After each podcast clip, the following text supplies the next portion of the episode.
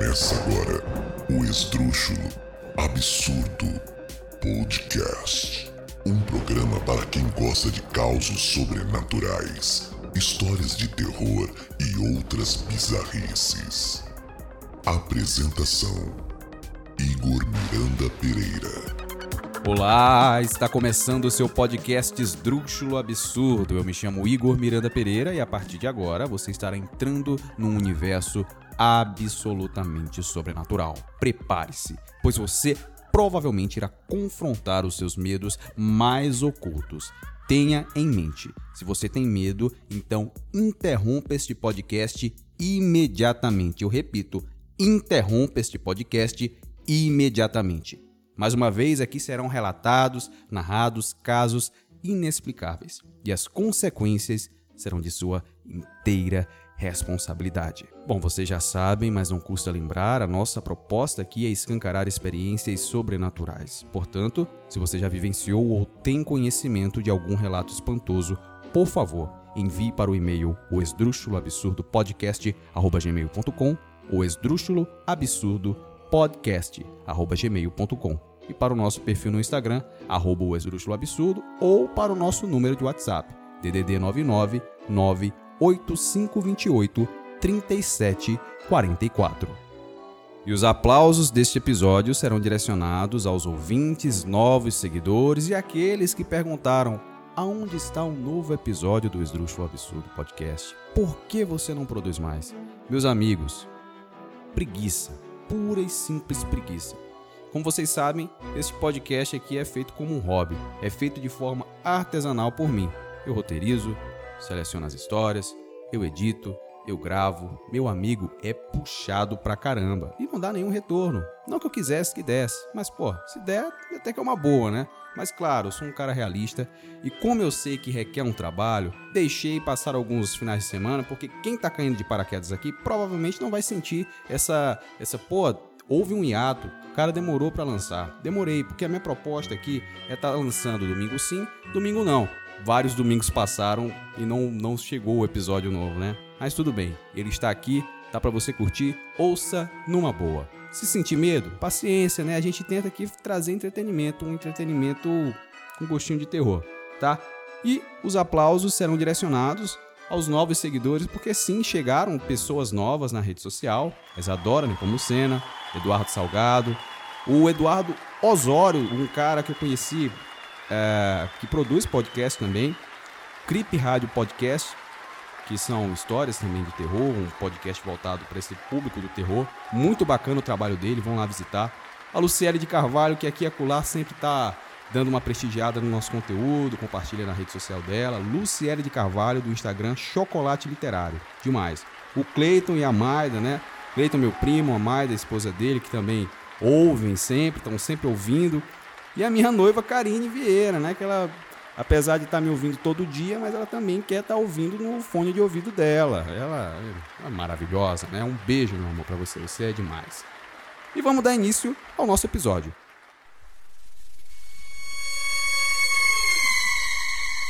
Bom, e no episódio de hoje serão narradas quatro histórias espantosas que circulam na internet. Então, se você não acredita no sobrenatural, fique confortável, coloque os fones de ouvido, num lugar silencioso, tranquilo, e ouça agora. O Caraze, o corpo seco, duas faces e a verdadeira história de Alice do País das Maravilhas.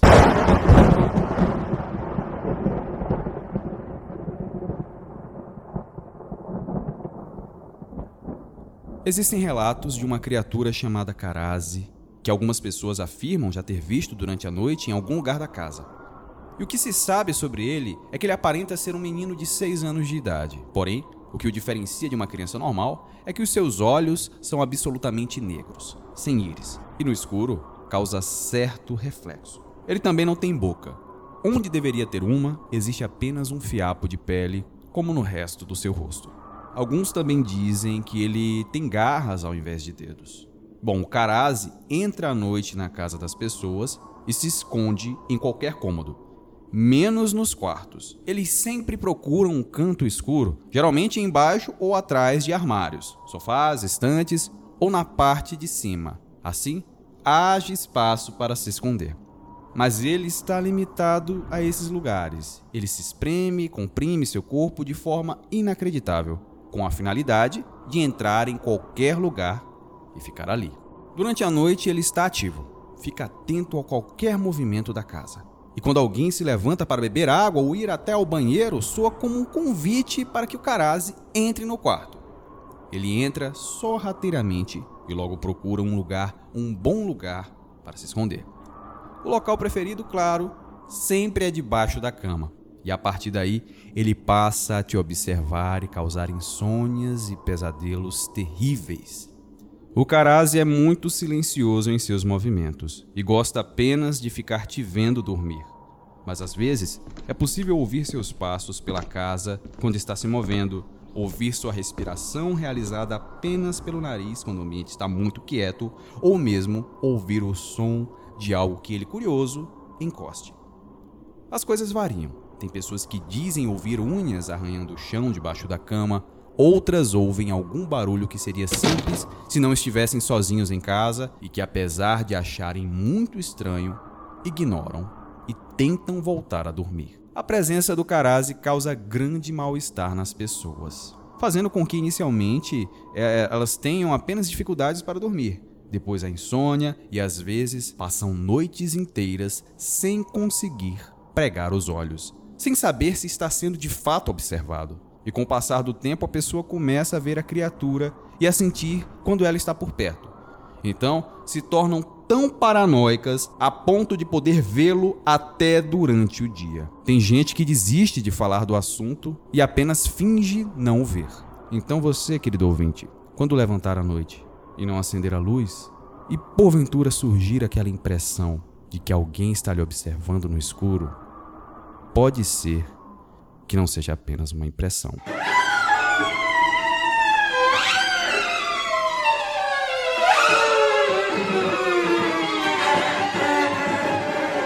Senhoras e senhores, vocês já conheciam essa história do Carazo? Essa história faz muito sucesso na internet. Vocês vão ouvir aí várias versões e o que é demais, cara, é uma história que realmente traz certa verossimilhança.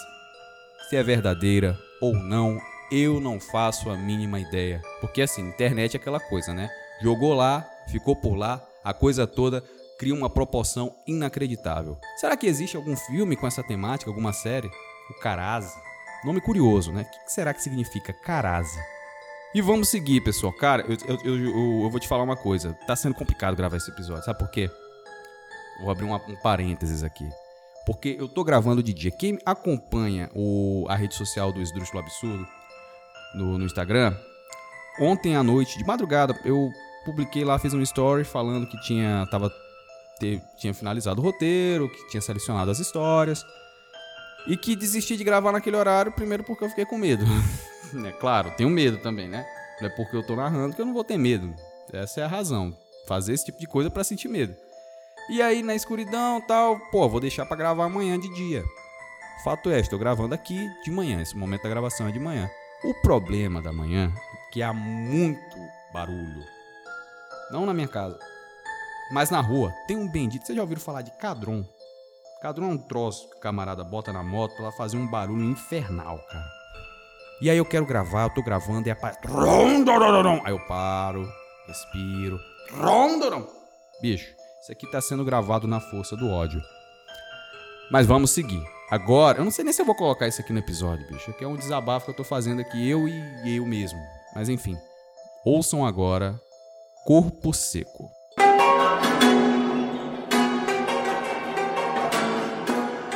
De acordo com a tradição popular, corpo seco é o espírito de alguém que recebeu uma maldição pelo fato de ter cometido pecado imperdoável em vida.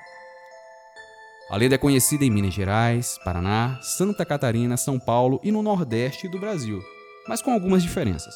No Paraná, por exemplo, corpo seco é o espírito de um homem que não cumpriu uma promessa feita a Nossa Senhora Aparecida. E apesar das diferenças de região para região, as lendas, transmitidas oralmente pelas gerações, servem como um ensinamento.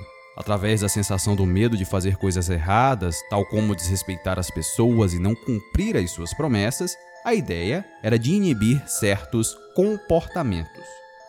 Pois bem, a lenda do corpo seco é a seguinte: quando um homem comete um pecado que não tem qualquer hipótese de ser perdoado, depois que morre, o seu espírito não é aceito por Deus e nem pelo diabo. Ó, já pensou, cara? A pessoa é tão ruim que nem Deus e nem o próprio diabo o aceita. Mas, ó, vou seguir. A própria terra rejeita esse corpo, como se tivesse nojo daquele pecador. Assim, seu corpo seco, só em pele e osso, sai do local onde está enterrado e fica vagando durante a noite. Ao contar a lenda, os antigos tinham a intenção de alertar para o que acontecia com um filho que maltratasse os pais, ou o inverso, os pais que maltratassem o filho. O mesmo acontecia com qualquer pessoa que maltratasse um padre, pois, conforme era transmitido, os padres tinham que ser muito respeitados por todos. Assim como se falava no aspecto seco do corpo de um pecador depois de morto, também se falava no oposto, uma vez que o corpo das pessoas que tinham sido muito boas mantinha-se conservado. Em Cambira, município do estado do Paraná, a população conhece a lenda do corpo seco que tem origem na década de 50. E segundo os habitantes de Cambira, Corpo Seco era um homem que tinha prometido ir a pé à cidade de Aparecida do Norte se ficasse rico. Acontece que um homem, um imigrante alemão conhecido como Erwin Schindler, esse nome aqui, mais uma vez, Igor falando, não sei se é real, não sei se existe. Este episódio está sendo feito a partir de histórias que circulam na internet. Pois bem, esse imigrante de alemão enriqueceu e fundou uma fazenda chamada Ubatuba, que chegou a ser uma das maiores produtoras de café da sua região. E comprometido, foi até a cidade de Aparecida do Norte, mas de avião e não a pé, descumprindo, portanto, a sua promessa. Em outra versão, o homem teria morrido durante a viagem. Hoje, segundo os populares, no local onde este homem foi enterrado, os caminhoneiros que passam são surpreendidos com alguém batendo na janela, pedindo carona para Aparecida do Norte. Mas quando chegam até o local onde o corpo seco teve o acidente, o homem que tinha pedido carona simplesmente desaparece do caminhão. Opa, e aí? Essa aqui é uma lenda brasileira, a lenda do corpo seco. Talvez muitos de vocês já, já, já conheçam essa história, mas olha só: corpo seco. Você foi uma pessoa tão ruim em vida, tão ruim, mas tão ruim, que Deus não lhe aceita e muito menos o diabo. A terra rejeita o seu corpo e a partir de então, o seu corpo seco, putrefato, passa a vagar pela terra. Então, vocês puderam acompanhar a história desse imigrante alemão que ficou rico em vida e fez a promessa de visitar a cidade de Aparecida do Norte, caso, claro, ficasse rico. Ficou rico, não foi a pé. Prometeu ir a pé, não foi a pé. Tô rico, vou de avião. Foi de avião, morreu. O cara morreu. E vejam só como a história termina, né? Aparentemente esse camarada gosta de assombrar caminhoneiros. Então, se você é caminhoneiro e está ouvindo este podcast, curioso, muitos caminhoneiros ouvem podcast baixam lá no seu aparelho celular, colocam no pendrive, né, faz aquela, aquele, aquela playlist de arquivos de áudio, vão ouvindo aí durante a viagem, muito bacana. Se tiver algum caminhoneiro ouvindo esse podcast nesse momento, meu amigo, um grande abraço para você. Mas se você está ouvindo esse podcast, muito cuidado com quem você anda oferecendo carona. Corpo seco pode até estar do teu lado nesse momento, viu?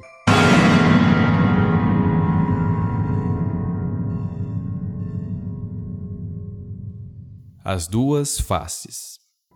É normal se ver casos de pessoas que sofreram choque térmico devido a uma forte mudança climática.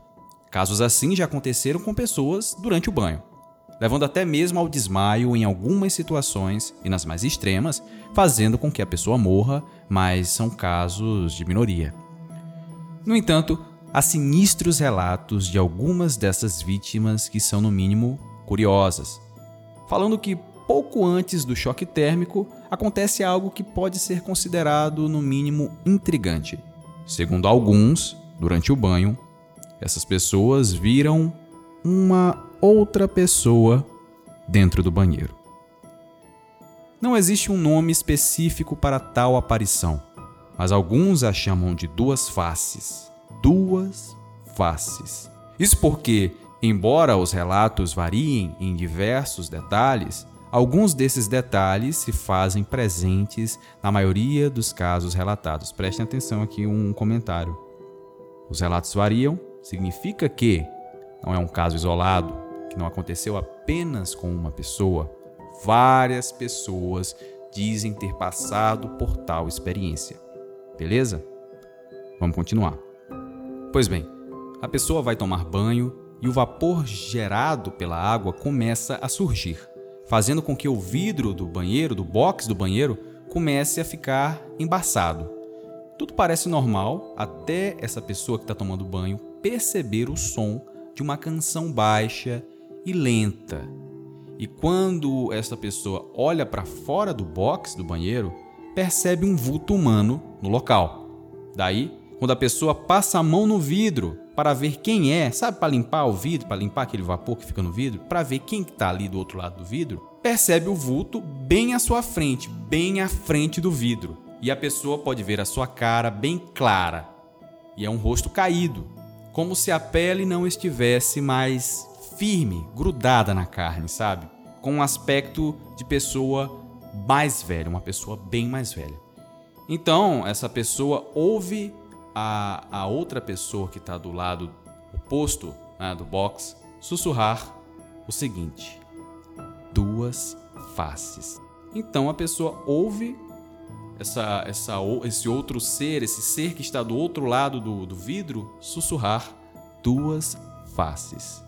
Duas faces. Algo mais ou menos assim. Sinistro, né? turma, acho que a turma vai começar a ficar com medo de, de tomar banho à noite antes de dormir. Pode dormir com o pé preto? Não pode. Vamos seguir, vamos focar. Após isso, os relatos variam em detalhes. Algumas pessoas desmaiam, outros saem correndo e quando abrem o box não há mais ninguém. Fato é que todos sofrem choques térmicos e paralisia facial. Caraca, bicho. Mas na maioria dos casos é reversível. Não se sabe exatamente por que a entidade fala duas faces. Faces. Por que, que ela sussurra isso? Ninguém sabe. Mas alguns dizem que ela tenta se referir ao rosto da pessoa ao sofrer o choque térmico. Uma espécie de maldição lançada pelo ser, por esta criatura. Outros acreditam que a criatura se refere ao seu próprio rosto deformado e tenta substituir o seu rosto pelo da pessoa. Bom, alguns falam que já a viram de uma forma diferente, não durante o banho, mas sim no espelho, embaçado.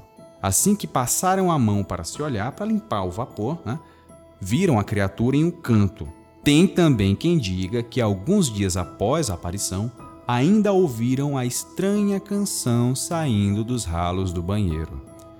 Algumas das vítimas dizem que isso é um aviso e que a, a, o Duas Faces irá retornar e continuará tentando até conseguir o rosto da pessoa que está sendo atormentada. E essa vai ficar com o rosto deformado da criatura para o resto da sua vida. Então, para aqueles que acreditam nessas coisas, fiquem avisados. Se estiverem no banho e por acaso ouvirem uma canção, é melhor se virar, desligar o chuveiro e esperar todo o vapor ir embora pois podem não gostar nem um pouco do que verão se ficarem curiosos. E aqui é aquela coisa, curiosidade matou o gato. Essa daí eu fiquei realmente impressionado porque realmente faz sentido. Você se assusta no banheiro, vê alguma coisa do outro lado do, do, do box, ou até mesmo no, no reflexo, no, no seu reflexo, no espelho, se assusta, sai correndo. Eu consigo visualizar, me visualizar tomando um susto e saindo correndo do banheiro, toma aquele choque térmico e, pô, claro que a, a, a consequência é uma paralisia facial, né? Aconteceu alguma coisa com seu rosto. Conheço, inclusive, pessoas que já passaram por isso, né? Por essa coisa da paralisia facial. Eu não estou falando sobre o, sobre o aspecto sobrenatural da, da tal duas faces dessa criatura, mas sim se ver diante do espelho com a metade do seu rosto paralisada. Assustador. E então a gente está seguindo para a última história desse episódio. Chama-se A Verdadeira História de Alice no País das Maravilhas. Quem aqui já leu? esse livro. Ronda uma certa polêmica com relação ao autor, né? Alguns dizem que ele tem uma predileção por crianças, tem um, um, um caráter pedófilo na sua obra, mas eu não vou discutir isso aqui. Eu vou narrar essa história que circula na internet. Aviso: esta história você não irá encontrar pesquisando no Google ou em livros. A história de Alice é, na realidade, triste. Lembrem-se que os grandes contos de fadas são de outra época. A realidade era diferente e os valores extremamente conservadores. Então, ter uma filha esquizofrênica era considerado uma aberração, um crime.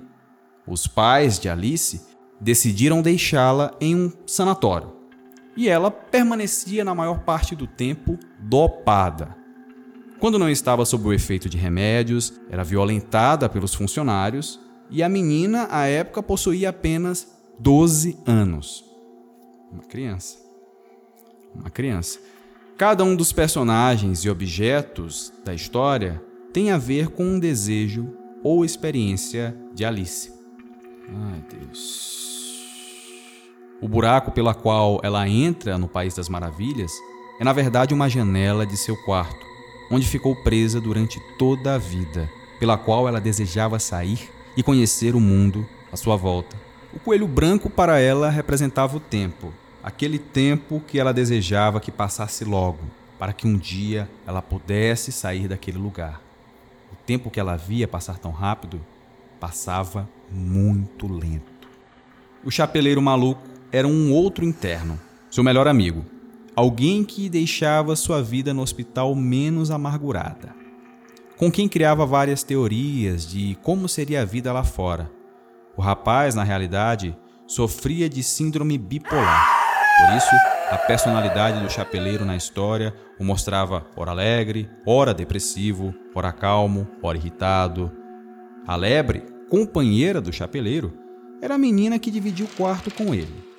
Ela sofria de depressão profunda e todas as vezes que Alice teve contato com ela, encontrou-a num estado de terror e paranoia. O gato, na verdade, era um dos enfermeiros em que Alice confiou, mas acabou por enganá-la e violentá-la. Cara, que horrível, bicho. Eu, hein? O sorriso do gato, aquele que é tão marcado na, na animação, era na verdade o sorriso obscuro que seu agressor abria. Cada vez que ele lhe abusava, e a deixava jogada em um canto de sua acomodação, derrotada, triste e ofuscada. A rainha de copas era a diretora do sanatório, uma mulher má e desprezível, que não sentia sequer um pingo de compaixão para com os enfermos que estavam sob seus cuidados era a favor da terapia de choque e da lobotomia, e por diversas vezes ordenava que os funcionários espancassem, sedassem e prendessem em jaulas os enfermos que apresentavam comportamento que não lhe agradavam. A Rainha Branca representava sua mãe, uma mulher nobre e terna, que sofreu na pele o preconceito de ter uma filha doente, tendo que abandonar a menina em um sanatório e nunca mais voltar a vê-la. As vagas lembranças que Alice possuía era de momentos com sua mãe e o motivo dela pensar que o mundo fora dos muros do hospital era um lugar melhor. Era saber que a mãe estava lá, em algum lugar, para lhe cuidar. Os naipes eram os enfermeiros do hospital, apenas seguindo ordens o dia inteiro. A lagarta azul representava a sua terapeuta, aquela que lhe dava as respostas, que lhe explicava o que acontecia e com quem ela conversava. Havia também os gêmeos, aqueles Twidlon e Twidley, gêmeos siameses, perdoem a pronúncia, tá? Gêmeos siameses, órfãos, que também estavam no hospital. Ah, embora eles não possuíssem nenhum problema mental que justificasse a sua internação, a sua aparência assustadora era um fator chave para os manter reclusos, era justificativa para os manter reclusos naquele lugar. O rei de copas médico psiquiatra do hospital, era alguém com complexo de inferioridade, que era incapaz de se opor às ordens da diretora. Os frascos coma-me e beba-me eram as drogas que lhe davam por serem extremamente fortes. Por várias vezes Alice tinha sensações diferentes e alucinações, bem como se tivesse encolhido ou aumentado de tamanho. Tudo isso, meus amigos ouvintes, segundo essa história que circula, mais uma vez repito, história que circula na internet, tudo isso foi criado pela menina como se fosse um mundo paralelo, uma realidade menos dolorosa daquela em que ela vivia. Ela já não podia suportar aquele local e tudo o que acontecia com ela ali dentro. Então, resolveu usar da sua imaginação infantil para amenizar a dor e o sofrimento. A irmã mais velha de Alice é, na verdade, uma enfermeira do hospital, a quem a pequena era muito apegada. A enfermeira tinha um diário e nele anotava todas as histórias que Alice criava em sua mente. Todos os dias, a enfermeira ia até o quarto da menina e ouvia seus desabafos e as aventuras que criava em sua mente, sem deixar de anotar uma palavra sequer. Bom, a história continua nos contando que a Alice executou uma tentativa de fuga, mas não obteve sucesso. Acabou sendo detida pelos funcionários do sanatório. Então a diretora, furiosa, mandou que espancassem a menina e que aplicassem a terapia do eletrochoque, para que ela, enfim, essa tentativa de fuga não voltasse a se repetir. Após o castigo, Alice tornou-se agressiva e muito violenta, ao ponto da diretora decidir que a única saída fosse aplicar a lobotomia na, na menina. E assim, eu não sei se vocês sabem, mas a lobotomia eh, foi uma. Cara, eu vou falar de. Eu não sou entendido da, da, da, medicina, da história da medicina, mas o que eu sei é uma intervenção cirúrgica onde, era, onde se retiraria um pedaço do cérebro com o objetivo de curar a pessoa, né? Isso era aplicado em pessoas com esquizofrenia, com depressão, algo realmente que tornasse a pessoa fora de controle. E essa intervenção serviria para curá-la ou então para controlá-la de alguma forma. A pessoa, na maior parte das vezes, se tornava uma espécie de zumbi. A verdade é essa, zumbi vivo. Bom, Alice viveu por muito tempo em um estado de coma. Ela nunca mais viveu, sorriu, tampouco falou. Devido a isso, teve seu corpo devastadoramente violentado, tanto que acabou falecendo devido a uma hemorragia interna. A enfermeira que escrevia suas histórias em um diário acabou por se afastar do sanatório. A Alice foi imortalizada como uma menina sonhadora que viveu aventuras incríveis no País das Maravilhas. Essa é uma história também que é oriunda da internet, é uma creepypasta, né? E bom, faz a gente pensar porque essa história é terrível, terrível. É absolutamente inconcebível que algo tamanha violência pudesse acontecer com uma criança. E eu finalizo por aqui. Eu espero que vocês tenham gostado desse episódio, que tenha servido para entretê-los de alguma forma. Aproveitem o Dia das Bruxas, o dia 31 de outubro, pois é neste dia que eu estou lançando esse episódio. Se você por acaso não está ouvindo no dia de hoje, no dia 31 de outubro de 2021, não faz mal. Continue ouvindo os nossos episódios antigos, novos. Torne-se um ouvinte amigo. Siga o nosso perfil no Instagram, arroba o Esdrúxulo Absurdo. Compartilhe com os amigos. Gostou? Compartilha, comenta, né? Isso ajuda demais, é uma forma de estar tá motivando, porque como eu disse, isso aqui é feito como um hobby. É um hobby. Feito de forma artesanal por mim. Como todo produto artesanal, requer tempo. E tempo requer paciência. Isso aqui sempre é um trabalho de paciência, porque a gente grava, regrava, às vezes ah, surge um ruído, um barulho na rua. Né? Isso aqui é feito de um fã de histórias de terror para fãs de histórias de terror. Então é isso, pessoal. O meu muito obrigado e até o próximo episódio. Tchau.